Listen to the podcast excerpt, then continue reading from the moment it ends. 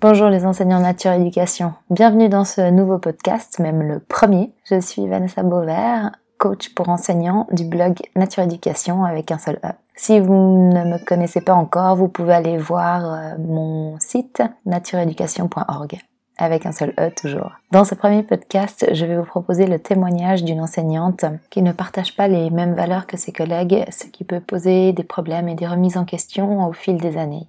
Je la remercie pour son témoignage qui restera anonyme, bien entendu.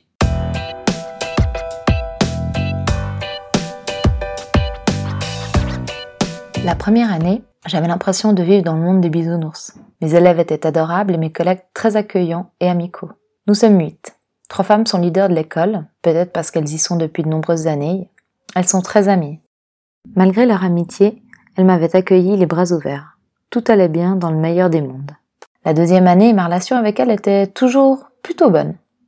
Toutefois, je sentais quelquefois de la colère. Une colère que je minimisais. Pourtant, je sentais que je perdais en estime de moi. Je commençais à m'intéresser à des formations telles que le charisme oratoire, l'art de la communication. Que s'était-il passé? Pourquoi un tel besoin de me tourner vers ce genre de cours? Un de mes élèves avait été accusé de raquette. Une accusation à ne pas prendre à la légère, bien sûr.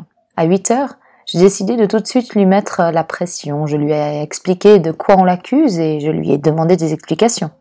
Or, il semblait ne pas savoir de quoi je lui parlais et a évidemment nié les faits. À la récréation, j'ai décidé à nouveau de remettre un coup de pression en l'interrogeant une seconde fois et en lui expliquant quelles conséquences il y aurait si j'apprenais qu'il m'avait menti. À 11h30, je suis revenue à la charge. Toujours rien. Je lui ai alors dit que je le croyais et que du moment qu'il n'y avait pas de preuves, il était pour moi innocent. Je l'ai tout de même prévenu que par acquis de conscience, j'appellerais sa mère et que ô combien ma déception serait grande si j'apprenais un jour qu'il était bel et bien responsable de ce racket. J'ai fait en mon âme et conscience tout ce qu'il fallait. Il paraissait vraiment sincère. L'après-midi même, je faisais une activité avec deux collègues. Toutes deux m'ont demandé comment j'avais mené l'affaire. J'ai expliqué que je l'avais interrogé trois fois et que j'en étais sortie bredouille. Elles m'ont alors accusé de ne pas avoir fait ce qu'il fallait. Très calmement, je leur ai demandé ce qu'elles auraient fait à ma place. J'aurais dû, selon elles, mieux l'interroger et surtout l'interdire de sortir à la récréation, jusqu'à ce qu'il crache le morceau. Je leur ai dit sur un ton encore plus gêné que je n'étais vraiment pas certaine de sa culpabilité. Là, elles m'ont répondu d'une logique implacable. De toute manière, son frère, on sait bien comment il est. Il ne fait que des conneries. Lui, c'est la même veine. J'étais choquée et abasourdie par ce que j'avais entendu. Incapable de répondre quoi que ce soit. J'ai osé quand même dire, mais pour l'instant, nous n'avons pas de preuves. Que n'avais-je pas dit? Elles m'ont sermonné sur le fait qu'il était de toute façon coupable, que ça ne pouvait être que lui. À ces mots, je me suis tue impuissante, comme une gamine qui venait d'être prise la main dans le sac. En rentrant chez moi, j'étais très en colère, frustrée. Je savais au fond de moi que la façon dont j'avais agi était la bonne. Comment pouvait-on rendre coupable un individu sur le simple fait qu'il était peut-être un peu turbulent et que surtout son frère était soi-disant un mauvais garçon? Qu'en était-il de la présomption d'innocence? Durant cette même période, il a fallu bricoler une belle décoration de Noël à coller sur la baie vitrée de l'école pour les fenêtres de l'avant. C'était une décoration de 1,50 m de hauteur sur 2 mètres de longueur. Ayant à l'époque des 8P, je me suis chargée de préparer tout le canevas moi-même et ensuite de faire découper toutes les pièces par mes élèves. Un travail qui leur a pris plusieurs heures. Le travail des 8P s'arrêtait là, et il était convenu en réunion que la classe de 7P devait prendre le relais. Il fallait coller du papier vitrail à l'arrière des pièces découpées. Mes élèves, très gentiment, ont amené le bricolage à l'autre classe. Mais là, quelle surprise Ma collègue s'est mise dans tous ses états. Elle était très en colère parce que le travail demandé était trop dur et trop conséquent. Sûrement n'avait-elle pas réalisé l'ampleur de la tâche au moment où elle avait accepté cette mission. Lorsque le travail était enfin terminé, il ne restait plus qu'à le coller aux fenêtres. Nous nous sommes retrouvés que la moitié des collègues à effectuer cette tâche. Mes collègues étaient toutes fières de ce qu'elles avaient accompli et ont critiqué ouvertement les collègues qui n'avaient pas participé au collage de la décoration. J'ai entendu des Oh, ils auraient pu venir donner un coup de main. Ça nous a pris quand même la moitié de notre pause de midi de coller tout ça aux vitres. Ils auraient pu au moins nous remercier. Quand j'ai entendu ces critiques, j'étais frustrée et extrêmement déçue. Je les voyais très fiers de ce qu'elles avaient accompli. Mais qu'en était-il de moi et de ma classe? Je n'ai reçu aucun remerciement pour toutes ces heures passées à cette fresque. Toute seule, j'ai passé deux heures et demie après les heures scolaires à n'établir que le canevas. Puis trois heures en classe avec mes élèves à effectuer les découpages, et enfin, comme elle, à passer ma pause de midi à coller. Pas un remerciement, même pas une quelconque félicitation. Rien. Quelque temps plus tard, j'ai évité un scandale. Un de mes élèves était fâché avec un élève d'une autre classe. L'enseignante, trouvant qu'il avait mal agi, lui avait demandé de s'expliquer devant toute sa classe. En rentrant, il s'était plaint à son père comme quoi il avait été humilié par ma collègue. Il ne comprenait pas pourquoi il avait été obligé de s'expliquer devant toute une classe entière et étrangère d'un problème qui ne concernait seulement qu'un élève de la dite classe. Le lendemain matin, le papa m'a sauté dessus, furieux, en me disant que c'était scandaleux qu'une enseignante osait humilier un enfant devant toute une classe, qui plus est, pas la sienne. Il a rajouté qu'il allait écrire une lettre au directeur relatant les faits. Prise par surprise, je lui ai dit simplement Écoutez, je, je, ne sais pas de quoi vous parlez. Au moment des faits, j'étais absente. Je vais éclaircir cette affaire avec cette collègue. Lorsque j'ai simplement demandé à ma collègue ce qu'il s'était passé, elle s'est mise dans une colère noire. Comment pouvais-je remettre en cause ses agissements? Elle m'a expliqué qu'elle était furieuse que je ne l'ai pas soutenue immédiatement en disant au papa qu'elle ne pouvait pas avoir humilié son enfant et que celui-ci racontait des histoires. Je lui ai répondu que je ne pouvais décemment pas prendre position puisque j'étais absente au moment des faits. Il fallait que je me renseigne avant de dire quoi que ce soit. De plus, je lui ai expliqué que cet élève ne mentait pas en disant qu'il s'était senti humilié, car c'était justement un ressenti. C'était sa vérité, peut-être pas la vérité, mais qu'il fallait quand même en tenir compte. Le soir venu, le papa s'est entretenu avec moi, et j'ai réussi à le calmer. Pas de lettre au directeur. Sitôt l'entretien fini, j'ai appelé ma collègue pour lui faire un feedback. Là, très étonnamment, elle m'a hurlé dessus. Mais comment? Tu t'es entretenu avec lui sans ma présence? Je n'ai pas pu m'expliquer. Je lui ai alors expliqué que c'était un papa d'un de mes élèves et que c'était normal que j'ai mené l'entretien. Je l'ai ensuite rassuré en lui disant triomphalement que grâce à cet entretien, il n'allait pas écrire au directeur. Malgré cette nouvelle, elle est restée encore en colère contre moi quelques jours. Elle n'avait pas avalé le fait que je ne l'ai pas soutenu immédiatement coûte que coûte devant ce papa en colère. Voyant que cela lui a fait énormément de peine, je me suis excusée et je lui ai dit qu'à l'avenir, si cela devait se reproduire, je ne dirais pas simplement je vais me renseigner, mais je suis très étonnée de ce que vous dites, cela ne ressemble pas du tout à ma collègue, je vais me renseigner et vous tiens au courant. Ce sont là trois événements majeurs qui ont marqué le tournant de ma relation avec mes collègues. Je découvrais leur vrai visage et cela m'attristait. J'ai compris petit à petit que, contrairement à elle, je traite les élèves d'égal à égal. Cela ne me gêne pas de négocier avec eux, de discuter des règles, car je pars du principe qu'une règle comprise est une règle qui se respecte mieux. Je les laisse exprimer leurs émotions, leurs interrogations, même si cela peut ébranler quelquefois ma pratique. Ils me poussent à me remettre en question et j'aime cela.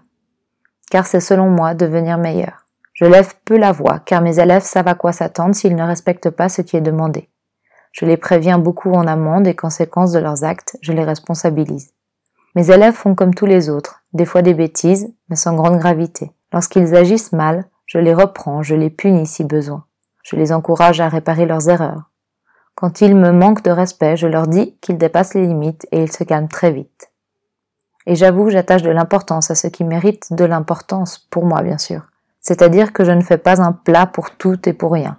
Cela est pris par mes collègues par du laxisme, mais moi, je suis une éternelle positive c'est-à-dire que j'ai tendance à plutôt voir ce qui est bon chez l'autre. Par exemple, une maman qui m'écrit un message sur un petit bout de post-it, je ne le prends pas mal, car je salue le fait que la maman me prévienne que son enfant sera absent tel jour. Je sais que mes collègues sont horrifiés par ce genre de pratique. Elles aiment les belles lettres, les belles cartes colorées et cartonnées. Voici un autre exemple où l'on m'a prise pour une personne totalement laxiste. Une de mes élèves profitait de la récréation pour faire ses devoirs. C'était un jour avant la remise des devoirs hebdomadaires. L'enseignante qui surveillait à ce moment-là l'a renvoyée dans sa classe et la punit sévèrement en lui expliquant que le préau n'était pas un lieu adapté pour ce genre de choses, qu'elle devait mieux s'organiser et que c'était une honte de s'y prendre à la dernière minute. La jeune fille voulant s'expliquer lui a dit qu'elle avait agi de cette façon car les jours précédents, elle avait fêté son anniversaire et qu'elle n'avait pas eu le courage de s'y mettre avant. À ces mots, l'enseignante s'est fâchée encore plus fort en lui disant Quoi? Tu oses me répondre? Très fière, Elle m'a raconté les faits quelques jours plus tard. Je l'ai regardée avec des grands yeux ébahis et très étonnés. En fait, je ne comprenais pas pourquoi cet élève avait été puni. L'enseignante m'a alors expliqué qu'un tel comportement était inadmissible car cela démontrait, de la part de l'élève, un total je m'en foutisme et un manque de respect notoire. Je lui ai répondu que je ne le voyais pas comme ça. Au contraire, cette fille expliquait qu'elle avait eu son anniversaire quelques jours plus tôt et par souci de rendre les devoirs à temps, elle avait fait le choix de sacrifier un moment de sa récréation. Je trouvais cette attitude plutôt responsable et respectueuse envers son enseignante. Là, elle m'a rétorqué Mais tu te rends compte? Il ne faisait pas beau ce jour-là, ses devoirs ne ressemblaient plus à rien. Et imagine si tu acceptes cela pour un, alors tu acceptes cela pour tout le monde. Cela donne quelle image? Je lui ai répondu que premièrement, on n'avait jamais vu cela dans l'école, cela était donc un cas isolé. Et deuxièmement, je lui ai expliqué ceci. Tu ne peux sanctionner un élève parce qu'il fait ses devoirs, mais tu peux le sanctionner sur la propreté de son application. Et rien n'empêche de lui faire un commentaire sur son organisation. En fait, quel est ton objectif derrière? Si tu veux que le devoir soit rendu à temps et en heure, tu ne peux pas le punir car il a rempli le contrat. Si tu veux que les devoirs soient proprement faits et avec application, alors dans ce cas, il faut bien le spécifier. En réalité, pendant mon discours, je pensais à moi étant petite. J'étais exactement le genre de gamine à faire ses devoirs pendant ses récréations. Bien sûr, cela, je l'ai tué. En fait, là est mon problème avec mes collègues. Moi, je vois toujours mon objectif final et peu importe comment l'élève ou le parent s'y prend tant que l'objectif est honoré. Je suis aussi le genre d'enseignante qui n'a pas oublié comment j'étais gamine. Je sais que je n'étais pas l'élève parfaite et forte de mes propres expériences, je relativise beaucoup. Un élève qui ne pratique pas son métier d'élève parfaitement n'est pas un individu perdu pour toujours. Je ne sais pas si j'ai tort, mais je crois que finalement il s'agit surtout d'un problème de valeur. Je n'ai pas les mêmes que mes collègues, et ils me le font payer. Dans les années passées, j'aimais parler des problématiques que je rencontrais avec des élèves, des parents, parce que je suis ouverte et généreuse. J'aime le partage de pratiques et d'expériences. Mais lorsque je racontais comment j'avais agi, ce n'était jamais comme il fallait.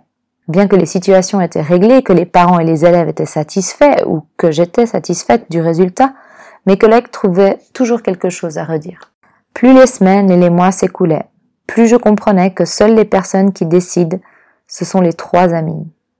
Je ne suis bonne que pour abonder dans leur sens. Si je dis quelque chose de contraire à leur philosophie, je suis rabaissée. On me parle comme à une gamine qui manque d'expérience. Oh ma pauvre, que t'es mignonne, tu comprendras plus tard. Tu ne dois pas oublier que nous, les adultes, nous ne sommes pas au même niveau que les élèves. Il faut qu'ils gardent leur place, chacun sa place. Ouais, mais bon, ce que tu dis, on s'en fout.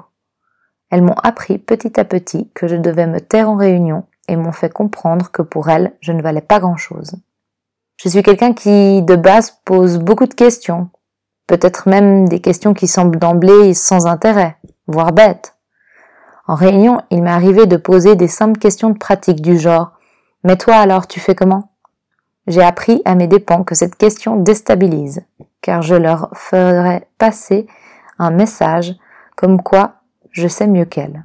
Alors que venant de ma bouche, c'est une vraie question. Mes collègues trouvent que des fois, je les juge, au point où à un moment, j'ai eu l'impression que tout ce que je disais ou faisais ou ne disais pas était mal pris. Par exemple, j'ai décidé de ne pas prolonger mon congé maternité de trois semaines pour commencer en même temps que tout le monde l'année scolaire suivante. Je trouvais plus facile d'agir comme cela car je débutais avec un double degré avec des élèves que je ne connaissais pas du tout. Je pensais que cela était bénéfique pour mes élèves et pour moi-même. Je ne me voyais pas commencer trois semaines plus tard et devoir tout rattraper, pire encore me sentir à côté de la plaque. Pour mes collègues, que n'avais-je pas fait comme erreur? Ils m'en ont tous beaucoup voulu. Aujourd'hui, je ne suis toujours pas certaine de la véritable raison de leur colère. J'ai cru comprendre que je donnais l'impression de faire de l'excès de zèle. C'est-à-dire que on me donnait des semaines de congé supplémentaires et que je les refusais. Je mettais à mal nos acquis difficilement gardés pour avoir le rétroactif des vacances scolaires pendant les congés maternité. De plus, à leurs yeux, cela me rendait indigne d'être mère car cela aurait été trois semaines de plus que mon bébé aurait pu profiter près de moi. Or, je me suis dit que si j'étais mal à la reprise de mon travail à cause de ces semaines de congés supplémentaires, mon enfant ressentirait de toute manière mon mal-être ce qui de toute évidence, pour moi, était à éviter. Là, de nouveau, nous voyons un problème de valeur. Je n'y dis pas que j'ai raison, mais en tout cas, cela ne fait que renforcer l'hostilité de mes collègues. Un autre exemple. Au moment des répartitions de classe, Une classe de 26 élèves devait être cassée pour réduire le nombre d'élèves dans une classe. Cela impliquait qu'il y allait avoir une classe en double degré. Lorsqu'est venu le temps d'exposer nos préférences, j'ai osé dire que je préférais une classe à 26 élèves qu'un double degré à 17. Là, de nouveau, que n'avais-je pas dit? Le fait d'affirmer ma préférence a été perçu comme du dédain envers ma collègue qui ne voulait pas être titulaire de la classe à 26. Sous-entendu, contrairement à elle, moi je sais faire. Ce n'était pas du tout le message que je voulais faire passer. J'étais juste terrorisée de prendre un double degré. Après cette fâcheuse expérience et une analyse approfondie de celle-ci, si c'était à refaire, je m'exprimerais ainsi. Prendre un double degré me fait très peur car je n'en ai jamais eu. Par conséquent, si c'était à choisir, j'aurais plutôt pris une classe surpeuplée à 26, mais comme cela n'est pas possible, afin d'assurer la cohésion de l'équipe, je vais me faire violence et j'accepte de prendre le double degré. Seriez-vous d'accord de m'aider? Bref. Voilà de nombreux exemples qui démontrent que je ne suis pas du tout sur la même longueur d'onde que mes collègues. On ne se comprend pas toujours. Tantôt on me prend pour une fille hautaine qui juge ses collègues, tantôt on me prend pour une petite fille sans expérience et un peu concon, tantôt pour une enseignante qui ne se fait pas respecter par ses élèves et leurs parents. Pour ce dernier point, bizarrement, je serai la seule à pas m'en apercevoir. Voilà, ce témoignage est terminé. Dites-moi ce que vous en pensez dans les commentaires. Et si vous aussi vous avez envie de témoigner, vous pouvez m'envoyer un mail à vanessa.natureeducation.org. À bientôt!